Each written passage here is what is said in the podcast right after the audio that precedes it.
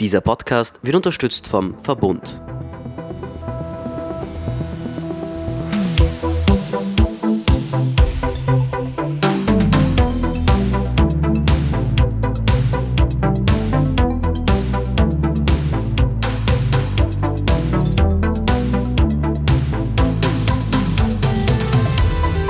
Hört Edition Zukunft Klimafragen, den Podcast zu Klima und Umwelt. Ich bin Philipp Bramer. Und ich bin Alicia Prager. Wir melden uns heute aus Sharm el-Sheikh, wo gerade die Klimakonferenz stattfindet und reden heute darüber, was sich auf der inzwischen 27. Klimakonferenz tut, was möglicherweise das Ergebnis sein wird und was solche Klimakonferenzen denn eigentlich bringen. Wie kann man sich denn eigentlich so eine Klimakonferenz vorstellen? Was passiert denn da überhaupt? Also es laufen Verhandlungen auf offizieller Ebene. Diese Verhandlungen finden in ganz vielen verschiedenen Gremien statt, auf verschiedenen Ebenen. Verschiedene Leute haben dann Zutritt dazu. Zu manchen sind sogenannte Observer zugelassen. Das sind NGOs und die Wissenschaft, die dann bei den Verhandlungen zuhören können und uns erzählen, was passiert ist in den Verhandlungen. Dann gibt es auch Verhandlungen, die, die heikler sind, wo dann eher ähm, nur die Delegationen Zutritt haben. Die offiziellen Verhandlungen laufen dann so zu den verschiedensten Verträgen, die hier ausverhandelt werden, die Umsetzung des Pariser Klimaabkommens, zum Beispiel über andere Themen werden wir dann später noch sprechen, die hier verhandelt werden. Auf jeden Fall neben diesen Verhandlungen finden noch unzählige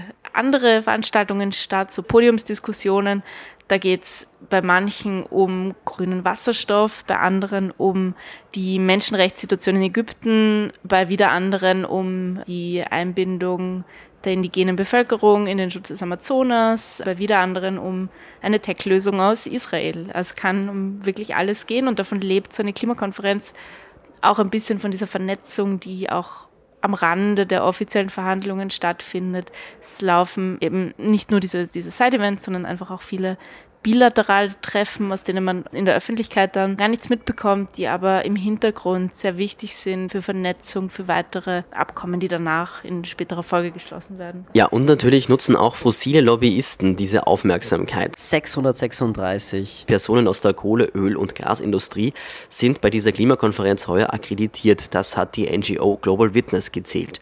Und das sind so viele wie noch nie auf einer Klimakonferenz. Und das wird auch heftig kritisiert.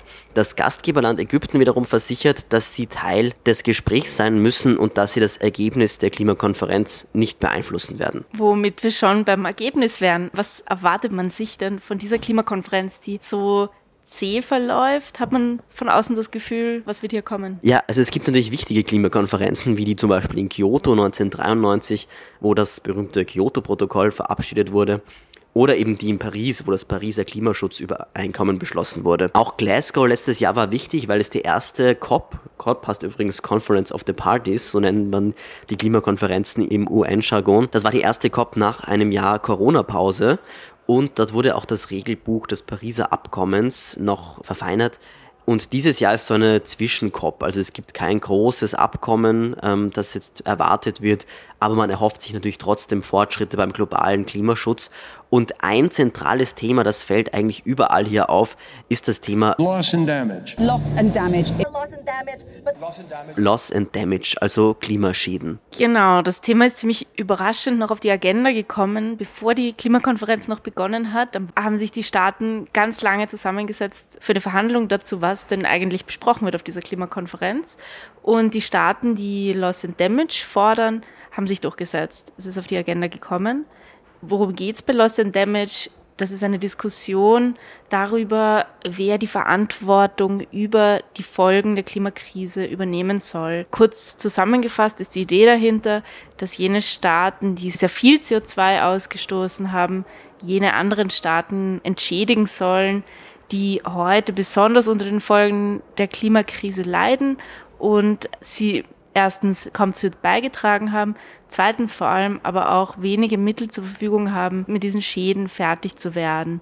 Ähm, das ist also ein Beispiel ist die Flutkatastrophe in Pakistan. Ein Drittel des Landes steht unter Wasser. Pakistan hat nicht die finanziellen Ressourcen, um mit solchen Wetterereignissen umzugehen, muss sich, muss sich stark verschulden, die Zinsen steigen.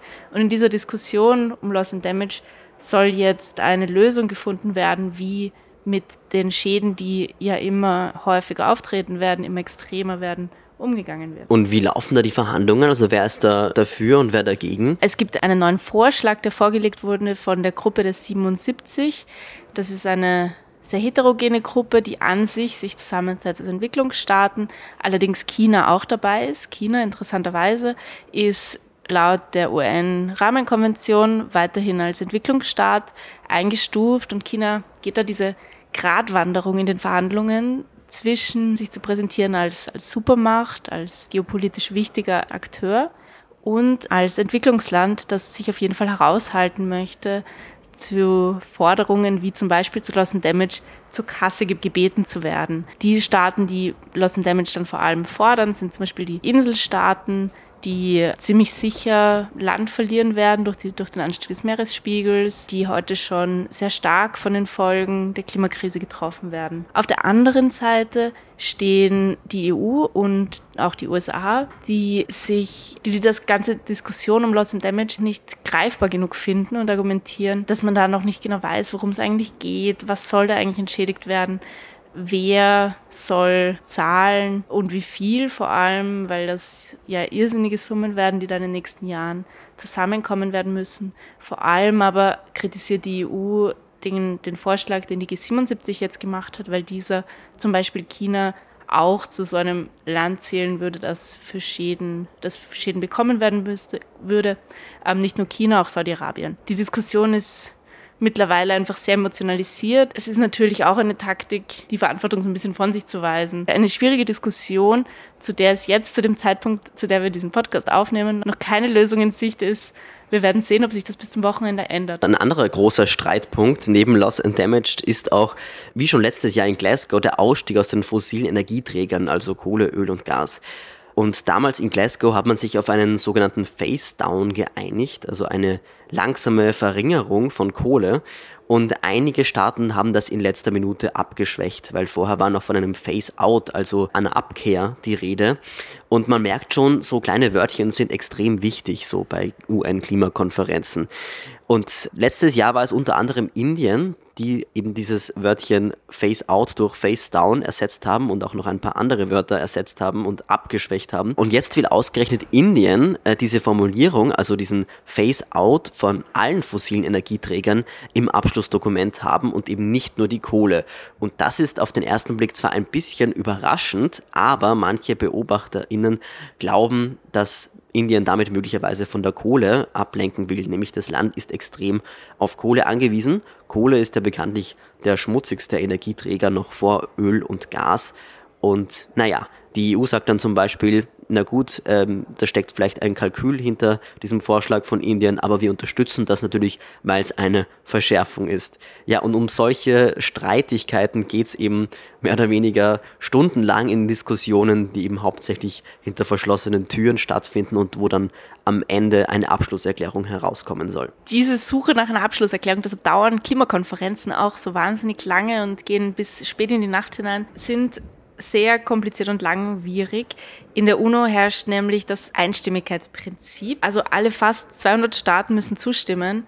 Man kann sich vorstellen, schon in der Europäischen Union ist es oft sehr, sehr schwierig, sich auf irgendwas zu verständigen. Hier hat man natürlich auch unterschiedliche Positionen, aber nicht so unterschiedlich, wie wenn man versucht, eine Einigung von allen Staaten der ganzen Welt zu erlangen, die alle ganz verschiedene Interessen haben. In der Vergangenheit wurden Klimakonferenzen deshalb stark verlängert. Wir stellen uns auch bei dieser Konferenz darauf ein, dass sie, dass sie länger dauert. Ich glaube, von den letzten 26 Klimakonferenzen haben nur acht, wenn ich das jetzt richtig im Kopf habe, rechtzeitig geendet. Alle anderen reichten bis zumindest in den Samstag, die in Madrid sogar bis in den Sonntag hinein. Das war die längste Klimakonferenz. Bindend ist das Abschlusspapier nicht, das da, da besprochen wird, was uns zu der Frage führt, was so eine Klimakonferenz denn eigentlich bringt viele Menschen, viele Klimaaktivistinnen, viele Menschen in, in unserem Standardforum, wenn ich, wenn ich so unter die Kommentare, Kommentare schaue, die unter unseren Texten gepostet werden, kritisieren stark, dass auf Klimakonferenzen nur heiße Luft produziert wird. Greta Thunberg hat das im letzten Jahr mit ihrem berühmten Blablabla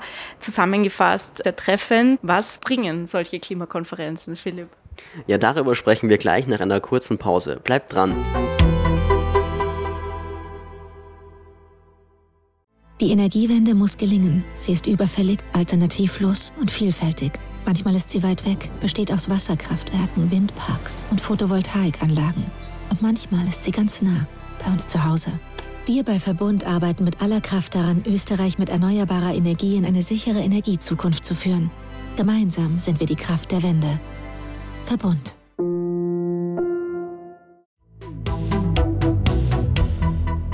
Ja, also es stimmt natürlich. Es gibt sehr viel Kritik an den Klimakonferenzen und es geht auch viel zu langsam. Und man kann sich natürlich sehr darüber echauffieren, dass jedes Jahr zigtausende Leute quer um den Globus fliegen, um sich dann über das Klima zu unterhalten, wo noch dazu sehr viele Fossillobbyisten dabei sind.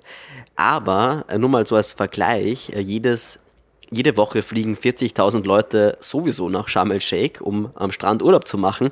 Und da kann man sich die Frage stellen, warum redet da keiner darüber? Und es geht auch bei der Klimakonferenz auch nicht darum, dass jeder perfekt lebt und dass man jetzt nicht mehr ins Flugzeug steigt, sondern eben das größte Problem, der Menschheit auf politischer Ebene zu lösen. Wenn man in die Geschichte zurückschaut, haben die Klimakonferenzen dann doch was gebracht. Zum Beispiel gab es vor dem Pariser Klimaabkommen die Prognose, dass sich die Welt auf 3,6 Grad erwärmen wird. Und jetzt geht man von rund 2,5 Grad aus, wenn alle ihre Versprechen einhalten. Aber nur dann. Je nachdem, welche Versprechen man mit einbezieht, kommt man sogar auf unter 2 Grad. Das ist zwar immer noch zu viel, aber ein Fortschritt. Und was eine Klimakonferenz auch bringt, ist sehr viel Aufmerksamkeit in den Medien. Zu keinem Zeitpunkt im Jahr äh, machen Staaten und Organisationen so viele neue Ankündigungen im Klimabereich. Am Donnerstag zum Beispiel gab es eine neue Ansage zum Methan. Das ist ein sehr potentes Treibhausgas, das über eine Zeitspanne von 20 Jahren rund 80 mal stärker wirkt als CO2 und zum Beispiel bei der Erdöl- und Erdgasförderung entsteht ähm, auf Müllhalden oder auch in der Landwirtschaft. Und jetzt haben sich neue Staaten angeschlossen. Das, dieser Methan Pledge, der wurde vor einem Jahr in, in Glasgow geschlossen. Einer der neuen Staaten, die dabei sind, jetzt ist Australien. Damit sind es 150 Staaten, die ihre Methanemissionen bis 2030 um 30 Prozent reduzieren ähm, wollen. Und ja, wenn sie das schaffen, hätte das schon eine ganz große Klimawirkung. Und außerdem nutzen natürlich auch NGOs und Aktivistinnen und Aktivisten ähm, die Klimakonferenz als Fläche, wo die Augen darauf gerichtet sind. Da wird immer sehr viel demonstriert. Und dieses Jahr ist es ein bisschen anders. Ich kann mich noch erinnern, in Glasgow waren die Straßen voll von äh, Demonstrantinnen und Demonstranten. In Ägypten ist das ein bisschen schwieriger, weil da sind Demonstrationen de facto verboten. Da gibt es sehr hohe Einschränkungen. Jetzt bei der Klimakonferenz sind sie teilweise erlaubt, vor allem aber auf dem Gelände der Klimakonferenz, das nämlich auch interessant für diese zwei Wochen zum UN-Territorium wird. Das heißt, da gelten dann andere Gesetze. Es ist nicht mehr offiziell Ägypten. Ja, und diese fordern vor allem Entschädigungen für Loss and Damage, aber auch eine Forderung, die vor allem in der ersten Woche sehr präsent war, in der zweiten auch noch, aber jetzt ein bisschen weniger, ist die Freilassung von politischen Gefangenen in Ägypten. Die Menschenrechtssituation in Ägypten ist eine ist eine sehr schlechte. Die Klimakonferenz jetzt hat Aufmerksamkeit darauf gezogen. Vor allem war das eine Person, die das geschafft hat, die Medienaufmerksamkeit da drauf zu lenken. Das war ein Aktivist, der in einem Gefängnis in Kairo sitzt und im Hungerstreik ist. Mit dem ersten Tag der Klimakonferenz hat er aufgehört, Wasser zu trinken. Und eine Szene, die ich total stark fand, war, in der ersten Woche war seine Schwester ähm, bei einer Pressekonferenz hier und hat gefordert, politische Gefangene in Ägypten freizulassen. Und daraufhin hat sie ein ägyptischer Parlamentarier, der im, der im Publikum saß, unterbrochen und hat ihr vorgeworfen, den Westen gegen Ägypten aufzuhetzen. Daraufhin wurde er von UN-Securities aus dem Saal geworfen. Nachdem die Klimakonferenz vorbei ist, wird wohl ein ziemlich wichtiges Thema werden, da weiterhin hierher zu schauen. Ich habe von mehreren Leuten gehört, dass sie fürchten, dass es, sobald die Konferenz vorbei ist, zu Verhaftungswellen hier kommen wird, weil doch einige ähm, ägyptische Aktivistinnen auch auf dem Gelände unterwegs sind und, und damit ein beträchtliches Risiko für, für sich und ihre Familien eingehen. Ja, leichter haben es da natürlich ähm, Aktivistinnen und Aktivisten, die hierher gereist sind, um nicht gegen Ägypten, sondern für das Klima zu demonstrieren. Und da ist mir zum Beispiel eine Kampagne ins Auge gesprungen, die sehr präsent hier ist und die nennt sich Don't Gas Africa. Don't gas Africa! Don't Gas Africa. Das ist eine Kampagne von verschiedenen zivilgesellschaftlichen Organisationen aus Afrika, die fordern, den Gasboom, der sich derzeit in Afrika abzeichnet, zu stoppen. Es wurden allerdings parallel zu den Demonstrationen, die hier auf dem UN-Gelände dann stattfanden, allein während der Konferenz acht neue Gasdeals bekannt gegeben. Es zeigt so die Diskrepanz zwischen dem, was hier verhandelt wird und dem, was in der wirklichen Welt passiert. Viele afrikanische Länder, die solche Gasdeals jetzt abschließen, die die Gas gerne fördern möchten, haben sehr wenige andere Möglichkeiten, Geld einzunehmen, sagen, dass sie sehr wenige Emissionen ausstoßen im Gegensatz zu vielen anderen Ländern und dass sie jetzt das Recht haben darauf, ihre Ressourcen zu nutzen. Das ist natürlich eine sehr schwierige Diskussion ist. Gleichzeitig sind hier sehr viele zivilgesellschaftliche Organisationen eben unterwegs, die aufzeigen wollen, dass diese Projekte möglicherweise in eine Sackgasse führen können. Derzeit gibt es viele Abnehmer für Flüssigerdgas. Europa sucht nach neuen Lieferanten. Das könnte sich aber in relativ naher Zukunft, also wir reden jetzt natürlich nicht von den nächsten fünf Jahren, aber, aber für so ein Erdgasprojekt braucht er eine ziemlich lange Laufzeit, damit, es sich rentiert. Leute kritisieren, dass es zu sehr hohen Ausgaben jetzt führt und sich dann aber auch nicht wirklich auszahlen wird, weil irgendwann muss die Welt raus aus den fossilen Brennstoffen, wenn wir das irgendwie alles hinkriegen wollen. Und bis dahin müsste dann der erneuerbare Sektor sehr viel stärker ausgebaut werden.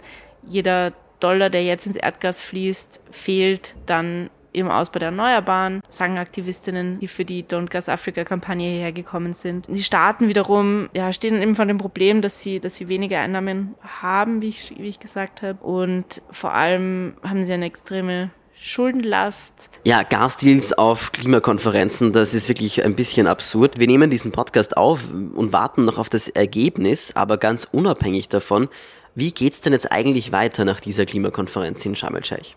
Eine Diskussion, die sich ganz bestimmt noch eine ganz schöne Zeit lang ziehen wird, sind Verhandlungen dazu, das multilaterale Finanzsystem umzugestalten. Da geht es auch um ein Problem, das mit den Gasdeals eng zusammenhängt, nämlich dass sehr viele Staaten derzeit hoch verschuldet sind und vor allem sehr hohe Zinsen bedienen müssen, um ihre Kredite abzuzahlen. Viele afrikanische Staaten könnten Bankrott anmelden. Hier wird verhandelt, wie man das verändern kann, ob man günstigere Kredite zur Verfügung stellen kann. Eine Erwähnung dazu gab es auch nach dem G20-Treffen auf Bali diese Woche, wo die G20-Staaten auch sich dafür ausgesprochen haben, das multilaterale Entwicklungsbankensystem ähm, zu, zu reformieren. Und was da sehr spannend war, das, war, dass, dass China auch dabei war bei dieser Erklärung. Es war nur ein ganz knapper Satz in der, in der Erklärung von Bali. Und China hält hier eine Schlüsselrolle, weil es rund ein Drittel der Schulden hält, die ähm, Entwicklungsstaaten haben. Abseits davon werden sich auch ganz viele andere Diskussionen, die hier weitergeführt worden sind, werden noch nicht abgeschlossen. Die werden dann auf die nächste Konferenz mitgetragen und die findet in Dubai statt. Wie es dort mit dem Ausstieg aus den fossilen Brennstoffen aussieht, man wird sehen. Wir wissen es nicht. Und danach haben wir heute gehört, wird sich Brasilien anbieten, die nächste Weltklimakonferenz im Amazonas abzuhalten, um die Aufmerksamkeit ähm, auf den Schutz der Regenwälder zu lenken. Das hat der neue brasilianische Präsident Lula heute bekannt gegeben. Und egal wie diese Konferenz ausgeht, auch das Thema Loss and Damage wird weiter auf der, auf der Agenda bleiben. Die Diskussion wird ganz sicher nicht ähm, auf dieser Konferenz beendet werden. Ja, und wenn ihr diesen Podcast hört, dann ist die Klimakonferenz vielleicht schon zu Ende und es gibt ein Ergebnis. Und alles zur Klimakonferenz, zur Klimapolitik und zu Klima und Umwelt und Nachhaltigkeit findet ihr sowieso wie immer auf der Standard.at. Das war's von uns heute aus Sharm el-Sheikh. Wenn euch der Podcast gefällt, dann abonniert uns auf, auf iTunes oder auf anderen Podcast-Plattformen, bewertet uns und über ein Abo würden wir uns auch sehr freuen. Die nächste Folge Klimafragen erscheint dann in zwei Wochen. Bis zum nächsten Mal. Ciao.